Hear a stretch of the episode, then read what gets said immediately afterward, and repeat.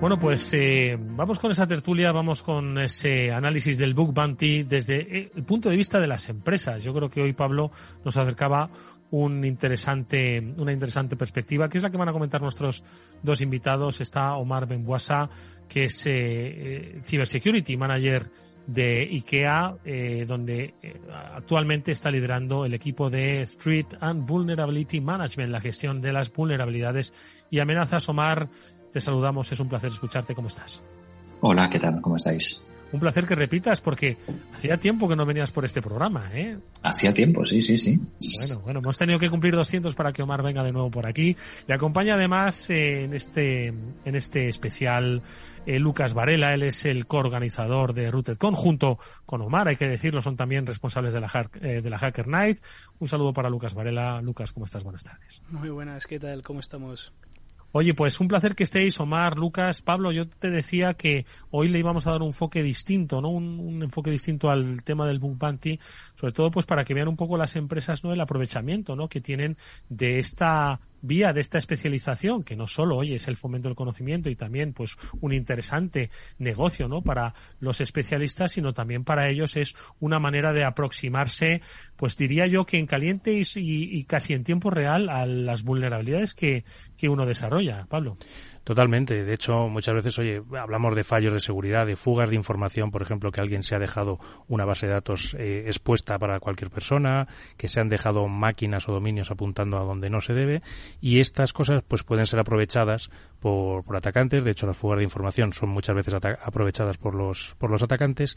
Y lo que hemos hecho, hemos tratado en otros eh, programas el tema del Bupanti más desde el punto de vista quizás del, del bug hunter o de la persona que se dedica a buscar esos fallos y a reportárselos a las empresas, hoy vamos a ponernos un poco en el, en el otro lado, en el lado de las empresas en las cuales pues tanto Omar como Lucas tienen experiencia en organizar la Hacker Night, por ejemplo, que es una noche en la cual pues eh, todos los expertos y, y bug hunters que, que, acuden a RootedCon aprovechan para buscar fallos y vulnerabilidades en las empresas que participan dentro de ese bug bounty y pues eh, que vea un poco las, eh, los oyentes y las empresas y las personas que nos oigan cuáles son las ventajas del Bug Bounty y cómo pueden beneficiarse de, de implantar un sistema de, de este estilo en, en, la seguridad de sus organizaciones.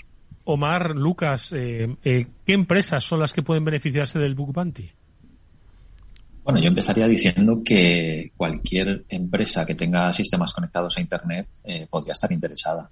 Eh, obviamente no vamos a, a, focalizarnos quizá en, en pymes, donde el, número de clientes o de datos que pueden manejar es ligeramente bajo, eh, pero aún así, eh, en el caso de, no montar un, un siempre se puede montar un responsible disclosure program, que es eh, habilitar un buzón donde los hackers o researchers pueden enviar información sobre vulnerabilidades. Es decir, yo metería a cualquier tipo de empresa en el saco. ¿eh?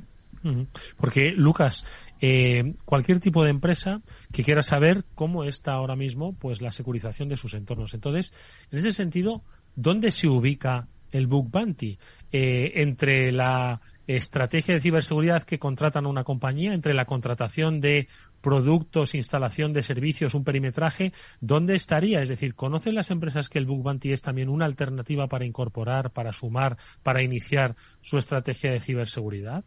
A ver, yo creo que cada día más. A ver, las empresas a las que las que pueden estar más interesadas en todo este tipo de, de programas, pues eh, son las que tienden a un tamaño eh, grande y explico explico por qué no si tú al final tienes miles de IPs que están expuestas a internet eh, por muchos servicios que de, dediques a contratar a, eh, a revisión del perímetro pues eh, cuando hablamos de, miles de revisiones pues siempre se quedan cosas siempre se quedan cosas por ahí perdidas no entonces lo bueno que tiene el, el poder optar por un programa de, de back bounty es que vas a tener a cientos de especialistas de mm, un montón de disciplinas que solo van a estar buscando la disciplina en la que son expertos.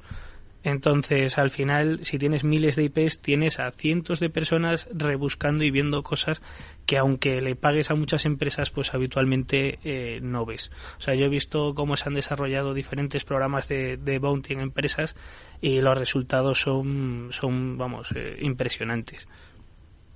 Una cosa, perdón, eh, Edu, creo que has comentado, el tema de, como alternativa y yo jamás pondría el backbanty como alternativa. Yo lo haría como, como un añadido a todas las tareas de Es complementario perfectamente. efectivamente, efectivamente.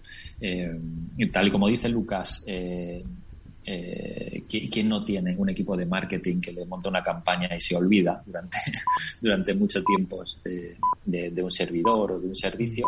Y, estos researchers eh, se dedican a, encontrar eso que nosotros no vemos y de, lo que no tenemos ni idea en muchos de los casos. Mónica.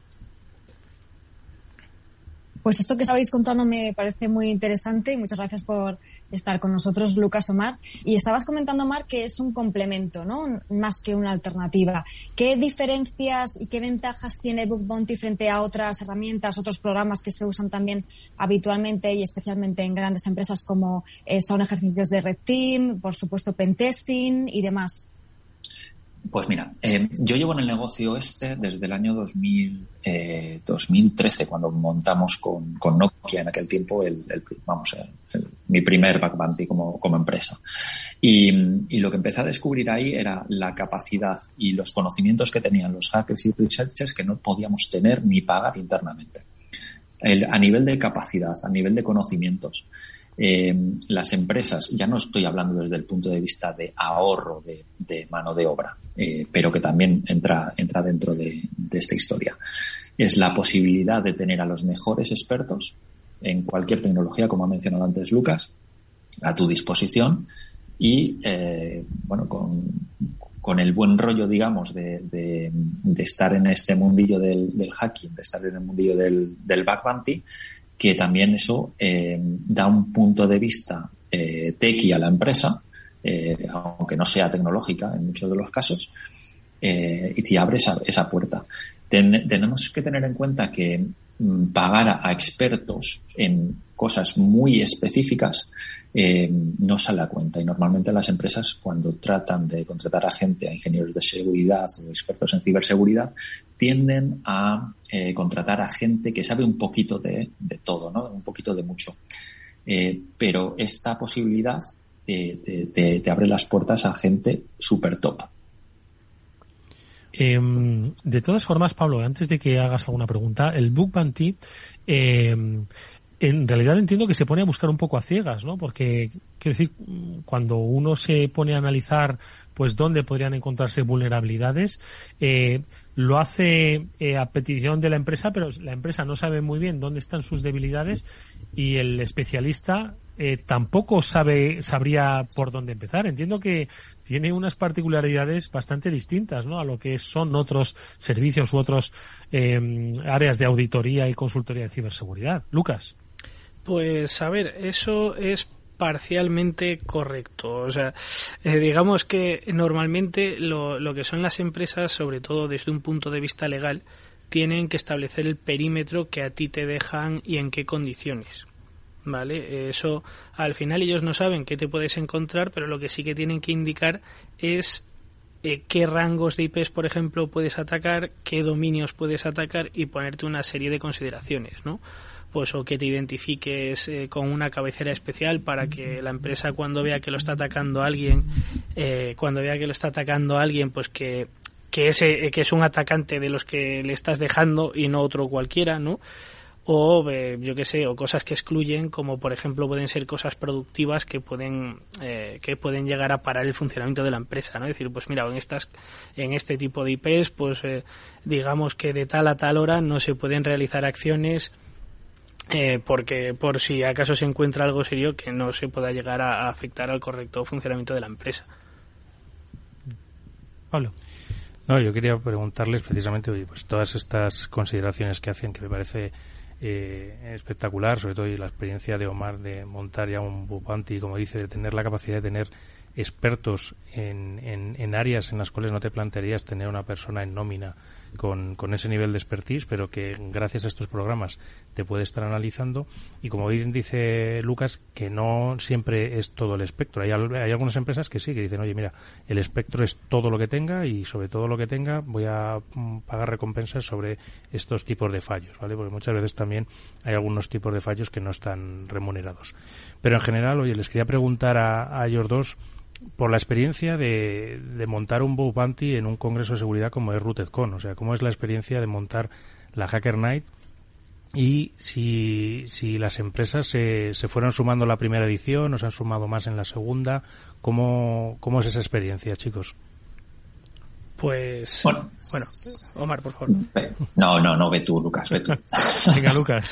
A ver, la, la, verdad es que, a ver, es, eh, no es, es, acojonante, ¿vale? O sea, el hecho de que eh, puedas eh, normalmente, como lo hicimos la, la primera edición, nadie sabía que, que iba a atacar. Simplemente les hicimos firmar NDAs antes de entrar en la sala y una vez que entraron en una sala especial que tenía un acceso de seguridad especial y solo pasaba gente que había firmado contratos de confidencialidad, pues eh, veían todo lo que era posible, ¿no? Entonces, eh, digo, la verdad es que fue fue espectacular. Omar. Me sumo a eso, me sumo a eso y, y además eh, indicar que el éxito que tuvimos en la primera lo logramos superar en la segunda eh, con una cantidad de dinero que no nos imaginábamos, llegando hasta el medio millón de euros en, en, eh, en budget, en, bolsa de dinero, eh, con la suma de todos los eh, reportes, en, el caso de que llegasen a eso, obviamente es muy difícil hacerlo en, en 12 horas, y este año vamos a por, a por el millón, si, si puede ser.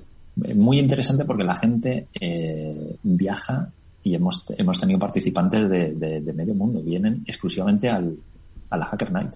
Hay gente que se ha cogido el vuelo eh, desde, desde India o desde, o desde Alemania solo para venir a la Hacker Night y por la mañana, en cuanto empezamos a recogerse, se vuelven al aeropuerto. Es increíble el éxito que está teniendo y, la acogida que, que, que, tiene Hacker Night en, en un evento como, como Router. Claro, a ver, aquí hay que tener en cuenta que a diferencia de lo que es un back bounty público, normalmente en la Hacker Night conseguimos accesos a, empresas a un nivel eh, mucho más profundo. ¿no? Digamos que, dado que sea un entorno controlado, que todos, eh, que todos los hackers, digamos, eh, tienen acceso a unas redes especiales donde todo está monitorizado, pues las empresas se quieren exponer un poco más. ¿No? Entonces también por eso no, no podemos dar nombres de empresas ni del tipo de vulnerabilidades que se encuentran, porque todo eso está sujeto a, contratos de confidencialidad. Pero bueno, que eh, la verdad es que lo que sale ahí eh, pues es muy difícil de encontrar en eventos, eh, en cualquier otro tipo de evento del mundo. Ahora que caigo, no, no recuerdo que tú, Lucas, lo firmases. ¿eh? Tengo que mirar ahí otra vez los documentos. de todas maneras, eh, eh, como, como bien dice Lucas, no podemos mencionar eh, nombres de empresas. Eh, sí es cierto que eh, lo hacemos, llevamos tres años con este próximo colaborando con, con Yogosa, que es la organizadora, de, una de las empresas organizadoras de, de, de Backvantis y de plataformas de Backvanti.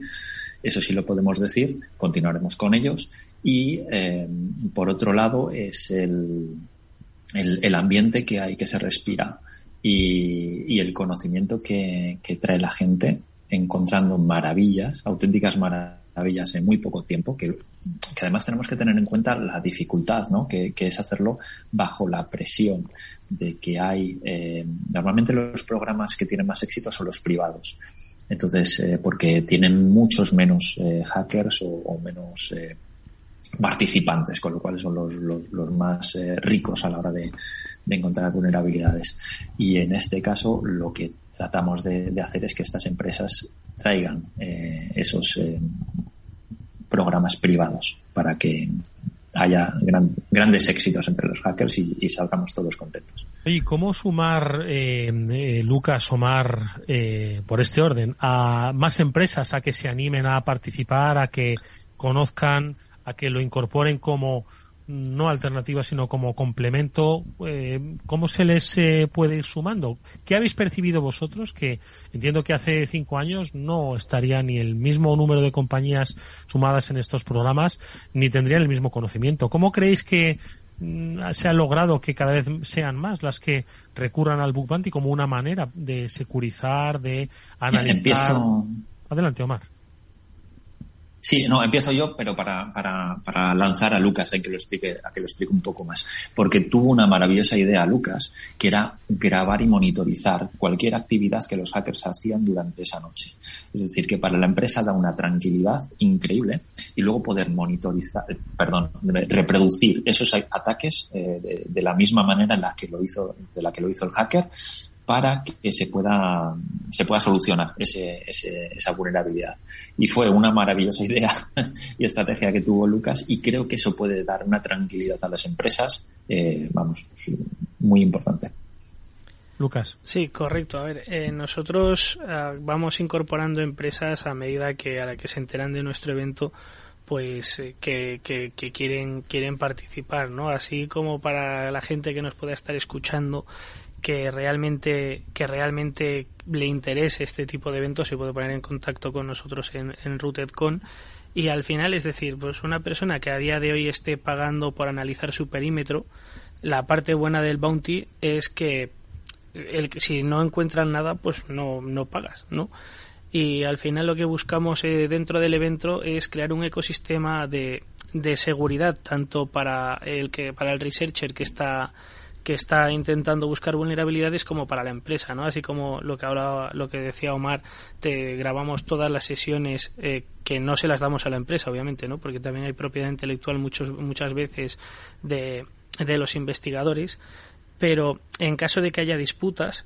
en caso de que haya disputas de algo que cómo se ha podido hacer, cómo no, pues los de la organización digamos que que hacemos un poco de jueces en donde se analizan los vídeos y eh, se intentan librar esas disputas de la manera más rápida posible. Con todo esto, al final lo, lo que intentamos buscar es eso, crear ese, ese ecosistema de, de, seguridad donde a la empresa, como sabe que el investigador está monitorizado, tenemos trazas de red de todo lo que ha hecho, tenemos eh, grabaciones de, de, lo que hacía en todo momento, ¿no? Pues sabes que no se ha podido llevar información que a ti no te ha dicho, eh, sabes que eh, que, ha analizado el perímetro que tú le has dado.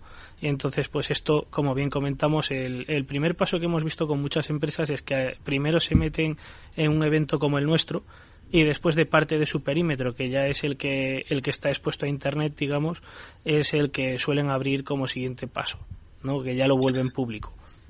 Y no, y no solo eso, eh, además la posibilidad que da una empresa de monitorizar sus sistemas, hacer eh, unas prácticas de, de, Blue Team durante esa noche es, son brutales. Es decir, vas a tener a un equipo de atacantes eh, controlados y puedes estar verificando los incidentes si estás viendo el tráfico, si estás viendo cómo te explotan las, las, las, eh, las plataformas o las soluciones.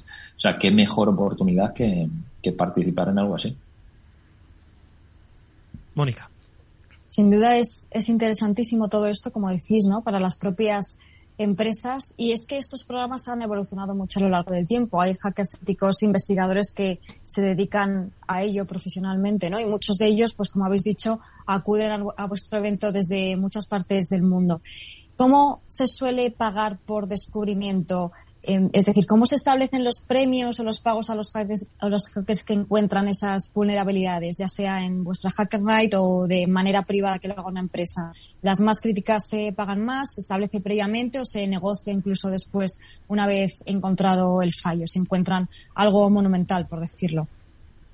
Eso, eh, Mónica, depende de, la empresa y depende del programa. Hay empresas que pagan exclusivamente por las altas y las críticas. Eh, por ejemplo, es el caso mío en IKEA, donde nos enfocamos a, eso principalmente. Eh, hay otras que pagan absolutamente por todo y algunas que no pagan o que les cuesta pagar un poquito.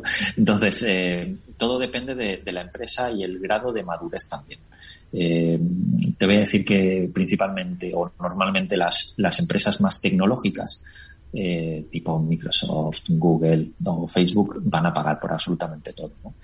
eh, todo lo que sea realista. No, no estamos hablando de cualquier reporte que mande un, researcher. Tiene que, no sé, tiene que ser original, no haber sido reportado antes y representar un riesgo real. Eh, luego está, el, como he mencionado antes, el tema de IKEA, que lo hacemos un modo híbrido, es decir, yo creo mucho en el responsible disclosure eh, de, la vieja escuela, de, de, mandar vulnerabilidades o informar a las empresas para proteger a clientes, datos y tal, pero es cierto que, que hay una, ah, digamos, no, no moda, pero es eh, leches. lo que siempre se ha, dicho de, no pagar, o sea, de, no reportar eh, fallos o vulnerabilidades sin recibir pagos. Y a mí me parece correcto porque la gente está eh, invirtiendo su tiempo y, dedicándose a, a ello para, para mejorar la seguridad de las empresas. Empresas que cobran dinero por ello. Con lo cual, bueno, nosotros hemos decidido por, ir eh, por este método híbrido. Y, por ejemplo, cuando estaba en, Nokia lo que hacíamos era mandar teléfonos, dependiendo de, la criticidad de la, de la vulnerabilidad, podía ser pues un, teléfono un poquito más barato o uno de, alta gama. Y chicos, y una pregunta que yo creo que es eh, de las de las interesantes más para nuestros oyentes.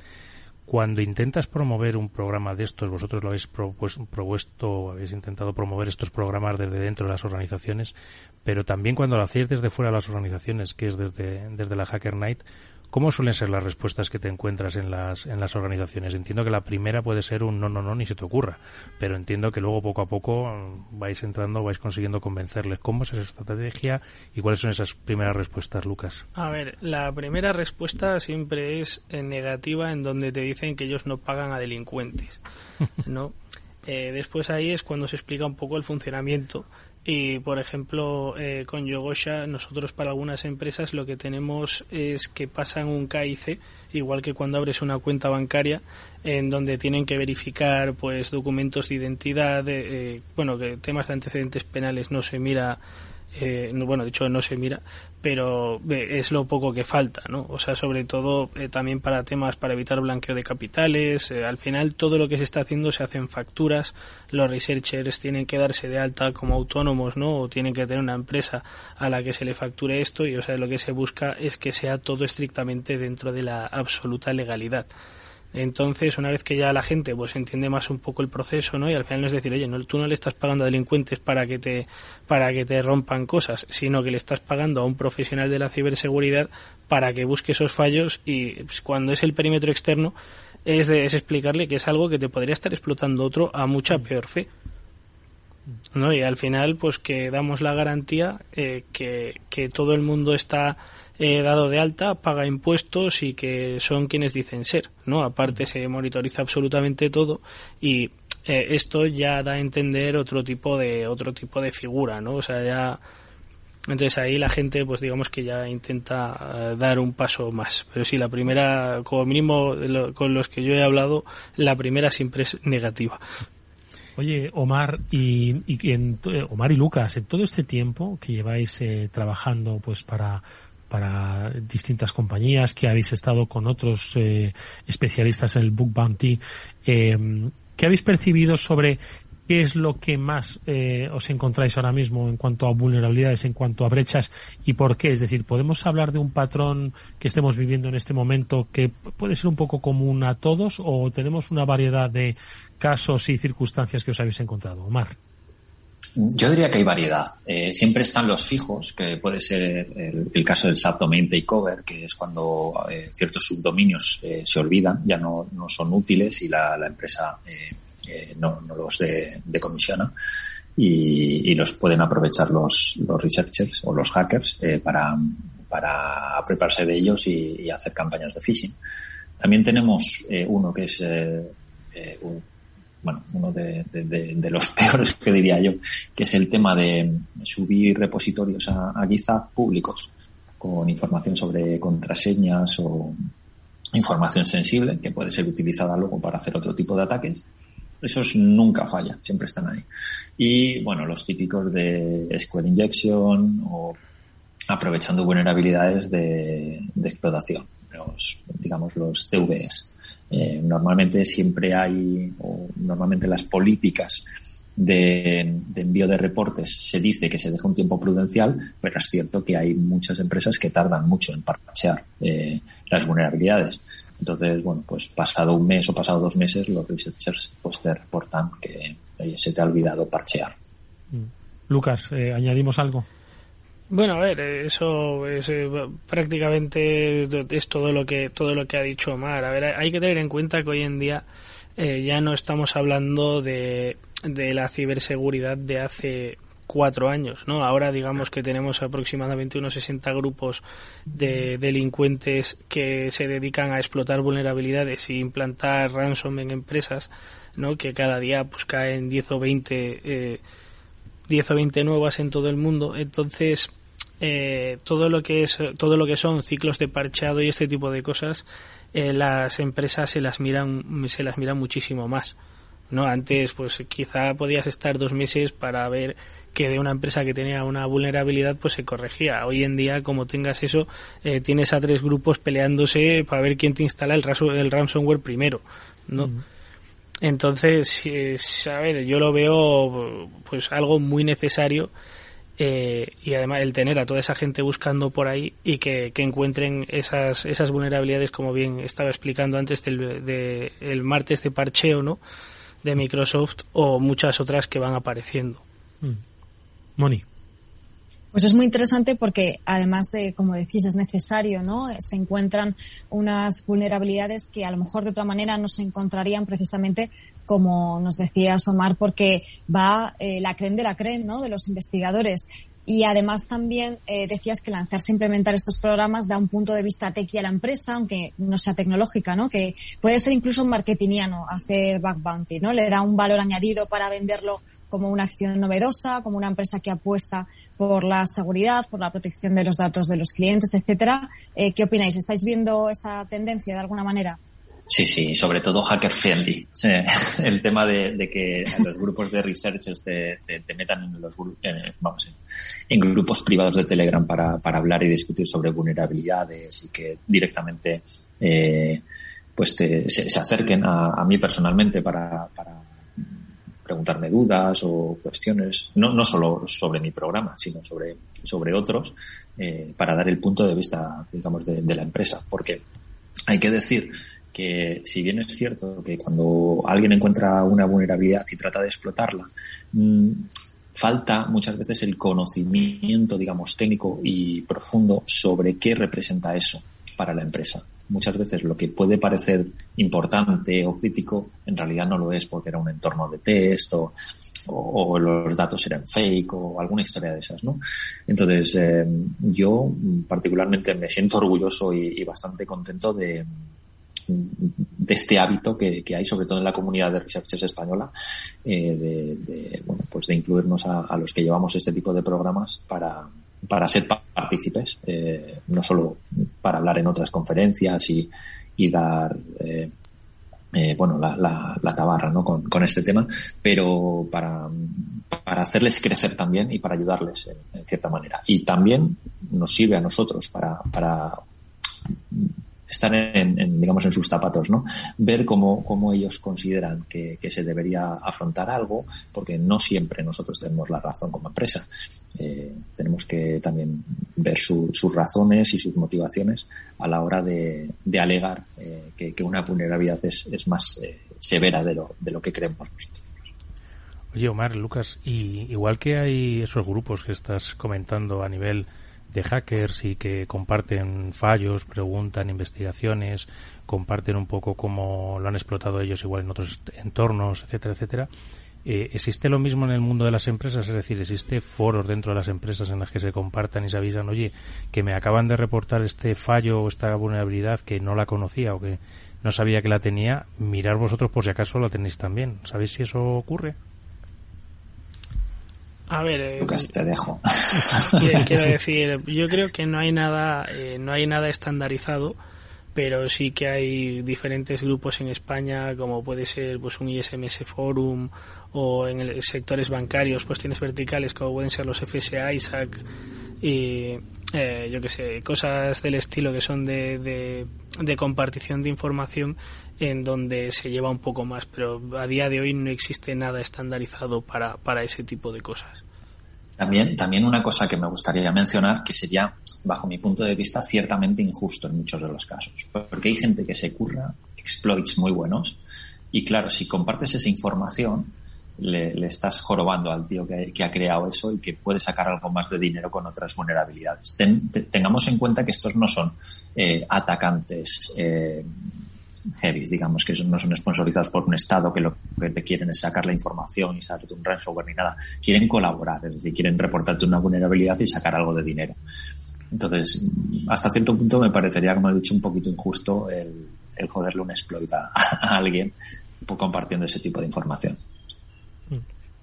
Oye, pues eh, yo creo que hoy nos hemos eh, aproximado de una manera muy diferente, muy actualizada, por otro lado, al Bug Bounty. Creo que eh, cada vez más estandarizada, ojo, sin quitarle mérito a un trabajo especial, a un trabajo diferente, pero que cada vez se eh, está haciendo mucho más complementario, mucho más necesario introducirlo en las estrategias de ciberseguridad de las compañías. Pues como nos han explicado nuestros eh, invitados, eh, Omar Benguasa y Lucas Varela, los organizadores de la RootedCon y los responsables del Hacker Night, pues la cita precisamente para Panthers para a solicitud de las empresas que se han apuntado encontrar esas vulnerabilidades de eh, de empresas que tienen conciencia de ciberseguridad, pero ojo, que al final tienen una red, una estructura tan amplia que es imposible, como nos eh, decían al principio nuestros invitados, abarcarlo todo. Creo que es un, eh, un tema muy interesante